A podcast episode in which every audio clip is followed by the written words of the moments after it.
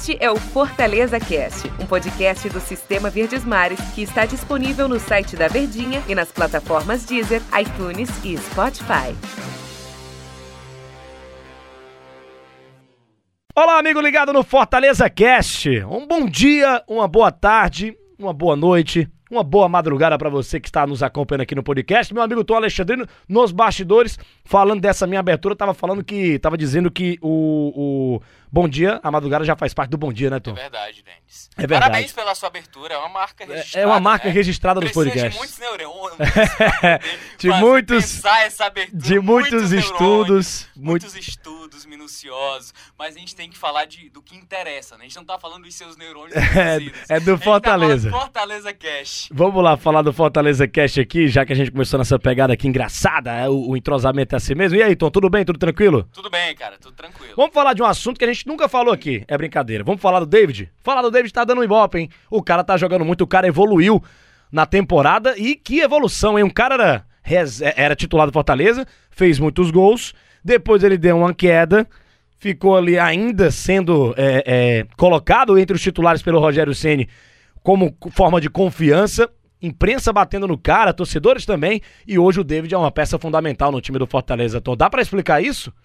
Rapaz, eu, eu, na verdade eu nunca vi o David como reserva, mesmo nas Só um atuações parênteses. abaixo. Você era um dos poucos que não criticava o David de forma assintosa assim. Poxa, dá tempo ao cara, o cara vai voltar ao futebol de antes e tá aí. É, é porque tem muita questão tática né, envolvida. Eu acho que. E a gente já conversou sobre isso, Denis, inclusive, em outro Fortaleza Cash, de que o torcedor não entendia e era muito delicado diante de atuações abaixo dizer para o torcedor não, mas ele desempenha uma função tática diferente e importante pro, pro time. Aí o torcedor, que diabo de é, disposição tática é essa que ele tem, que tem garantia no elenco do Fortaleza, titularidade, lugar cativo. Muitos questionavam a titularidade dele, mas assim, é, pro Rogério, a valorização dele de um atleta dentro de campo, antes de mais nada, é a entrega física, é a disciplina tática. E aí ele valoriza muito esse aspecto. O David é um jogador que tem um poder de recomposição e de marcação também no setor defensivo muito bom. Eu acho que esse é um dos fatores e um dos principais fatores que o acabaram deixando ou mantendo como titular. Tu- Algumas pessoas questionavam: ah, por que não coloca Yuri César? O Yuri ofensivamente é um jogador extremamente produtivo, mas defensivamente ele entregava muito pouco. Acho que pela idade, a maturidade profissional, a questão de entendimento, leitura de jogo. Um exemplo claro disso: o gol do Luan no Corinthians. Na, na, na, arena, na Arena Itaquera, né? Neoquímica Arena, o, seja lá o que for. o Yuri errou cabeça, alguma coisa Não, assim. na né? verdade o Yuri não apertou a marcação. A bola veio caindo e ele não chegou junto do Luan para impedir que ele finalizasse. Então é só um exemplo prático. Como outros jogos também em que o Yuri ele não conseguia acompanhar, ele não tinha essa leitura tática de marcação e de recomposição. Então o David nesse aspecto, ele é um jogador pronto, ele já é um jogador formado. Só que ofensivamente agora a gente vai pro aspecto que pro torcedor interessa, para que o torcedor que o torcedor enxerga é a produção ofensiva. De fato, ele vinha abaixo, perdendo gols, é, quebrando ataques, quebrando contra-ataques do Fortaleza, errando passes finais, principalmente na construção de ataque. Mas ao mesmo tempo, se você perceber e for pegar talvez alguns poucos compactos de jogos do Fortaleza, quando o David era criticado, toda bola que era que saía ou do zagueiro ou dos laterais ou aquela bola longa do Felipe Alves, se você vê algum duelo perdido pelo David vai ser demais. Ele ganhava todos os duelos. Teve um gol contra o, acho que... é, Corinthians. O Bragantino foi o esporte que ele, que ele dá o passe pro... Isso, isso, contra o Bragantino. Bragantino, o Sport pegou de pênalti. que é Aquele golaço do Wellington Paulista Do Wellington. Paulista, sim. O gol contra o Corinthians também, ele dá a raspadinha que o Wellington Paulista corre e abre espaço para que o Romarinho entre como elemento surpresa. Então, por esse aspecto limitado, claro, ofensivamente, eu acho que o cara tem que ter muito mais repertório. De fato, o torcedor estava correto de ficar na bronca. Era um jogador que ofensivamente ele não vinha E- rendendo e- aquilo que se esperava. E, e tava é- perdendo gols, tava perdendo gols. Tá, tava perdendo gols. E é importante dizer, o David não é um goleador, pelo menos na teoria. Quem sabe ele não esteja aprimorando um outro fundamento. Porque originalmente ele é um jogador de lado. Ele é uma peça de velocidade. Só que um atleta jovem, naturalmente, ele pode sim se transformar em um goleador. Será que o Rogério não está aprimorando esse aspecto dele? E a fase atual mostra isso? Mas eu acho que, fundamentalmente, eu acho que a produção ofensiva dele vem sendo muito melhor. E é isso que, que, tá, que aguarda que espera o torcedor. E aí, quando a gente explica a importância do David antes para o time, talvez hoje o torcedor compreenda mais. Ele consiga enxergar de uma maneira mais fácil. Na época, não.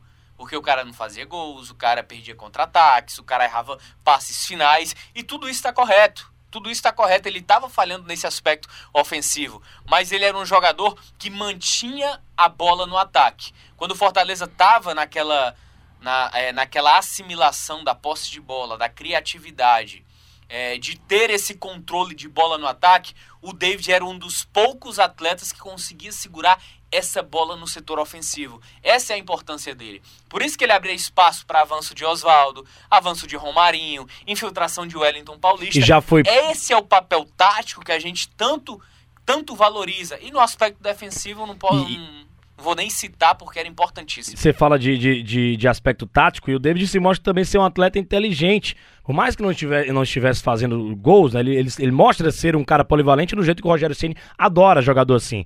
Não à toa, o Marlon, por exemplo, entra em várias partidas. O, o, o David já foi ponta no Fortaleza, já jogou por dentro e hoje joga ali é, praticamente fazendo uma dobradinha com o Romarinho, né? Porque nesse novo time do Fortaleza, esse novo jeito de jogar do Rogério é mais ou menos falso isso. Nove. Um falso 9. Então ele se mostra também ser um, um cara versátil, né? Que, que tem inteligência para jogar Exatamente. em várias posições do ataque. Exatamente. Esse é um ponto importante também, Denis, porque. Que talvez o Yuri César não entregasse isso pro Rogério. É muito difícil um jogador realizar três funções no setor ofensivo. Primeiro, ele estava jogando como ponta em um determinado momento. Em uma outra situação, ele estava atuando como um meia. O Romarinho mais aberto pela direita, ele como um cara mais cerebral, abrindo a marcação, mas não seja um cria um 10 nato, mas ele vinha cumprindo essa função. E hoje ele vem fazendo um papel de falso 9, onde ele se desloca por trás do, do, sistema defensivo adversário, onde ele abre espaço, onde ele vem buscar jogo, onde ele faz a parede, a proteção. E é muito difícil o, hoje. O, o segundo gol mostra isso, a tabela, né? O primeiro, o primeiro, o primeiro contra calma, o São Paulo. Faustão, calma, Eita. falta. A tabelinha. Calma, calma, calma que eu vou falar. É, Mas calma, fala aí, Faustão, pode falar, pode calma. falar. É, então o, o David ele tem, até perdi o raciocínio depois dessa. Segue Eita. aí, segue aí. Que ele, que ele joga por dentro, joga por, pelo meio, que você falou, joga por meio, faz o trabalho, trabalho do falso 9 e que hoje está sendo um cara muito importante pro técnico Rogério Ceni. Inclusive, a gente tem os números aqui do David. É, oito gols na temporada, o artilheiro é o Wellington Paulista com 10, o David tem oito. Então, gol o cara tá deslanchando e fazendo muito também com a camisa do time do Fortaleza. Hoje o David fica entre os titulares fácil do Fortaleza, é David mais 10, Tom Alexandrino? Calma, né? É. Calma. Sem empolgar. Calma, vamos começar muito empolgado. Você tá muito É. empolgado. Eu acho que o David ele é titular. Hoje eu não vejo um outro atleta com essa titularidade. Vejo também o Wellington Paulista como titular, mas eu acho que diante da necessidade entre os jogos e também pelo fato do Fortaleza enfrentar uma sequência, uma maratona, um desgaste, e pela idade mais avançada do Wellington Paulista, havia o risco de perder esse atleta por mais tempo, uma lesão muscular, ou seja, qual for uma lesão clínica mais séria, o Rogério deu uma segurada no David diante dessa maratona. Eu acredito que para a partida do próximo sábado, já contra o Fluminense, eu acredito que o Rogério já volta aos poucos à sua formação ofensiva habitual, com Elton Paulista mais preso na frente, com Romarinho distribuindo melhor esses valores ofensivos, principalmente porque em novembro, Fortaleza, outubro, novembro, né? Fortaleza vão, vai ter mais jogos espaçados, sem ser aquela loucura de sábado, quarta, domingo, quarta, justamente por isso. E o, o David, que hoje tá jogando na titularidade com Fortaleza ao lado praticamente do ataque com o Romarinho, você tem um Tinga tá aberto pela direita. Não sei se o Rogério vai repetir essa mesma formação, mas o que vem, é, é- é- o que eu venho percebendo é que esse novo Fortaleza, que tá jogando, jogou contra o Atlético Mineiro, jogou contra o São Paulo as duas partidas, o Palmeiras também, esse estilo de jogar, ele facilita muito a, a vida do David como, como jogador. As características do David se encaixam, porque eu acho que é um time mais físico. O Rogério já falou sobre isso. É um time mais físico do Fortaleza. E aí no jogo de corpo, acho que você já. Você também acho, não sei como é que você pensa em relação a isso, Tom. O jogo de corpo, pelo físico do David, ele vai gostar mais desse tipo de partida. De fazer a parede, de ajudar o, o, o ataque do Fortaleza, as ultrapassagens do próprio Tinga, que tá jogando mais aberto ali na frente pela direita.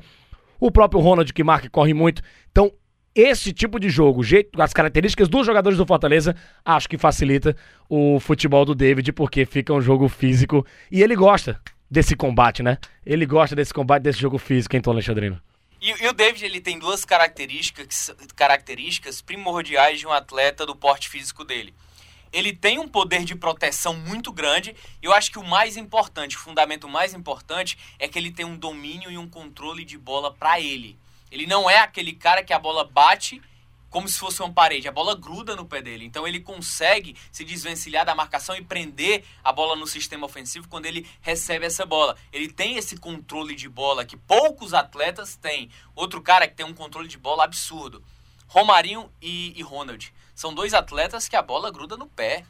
Independente de como ela vem, eles conseguem ajeitar de uma maneira que não dá espaço para a marcação adversária dar o bote. E isso é um trunfo do Fortaleza para ter essa bola por mais tempo no ataque. Tom, do nosso tempo aqui. Valeu, Valeu, hein, Faustão? Obrigado, cara. Foi bom demais. É, ele, ele interrompeu naquela hora lá, mas, mas deu certo. Valeu, Tom Alexandrino. Hora, grande, grande abraço, Tom Alexandrino, nosso comentarista aqui do Sistema Verdes Mares. E torcedor tricolor. Até o nosso próximo episódio aqui do Fortaleza Cast. Grande abraço para você, meu Deus do céu. Grande abraço para você. Até o próximo episódio aqui, episódio aqui do Fortaleza Cast. Valeu, torcida tricolor. Este é o Fortaleza Cast, um podcast do Sistema Verdes Mares que está disponível no site da Verdinha e nas plataformas Deezer, iTunes e Spotify.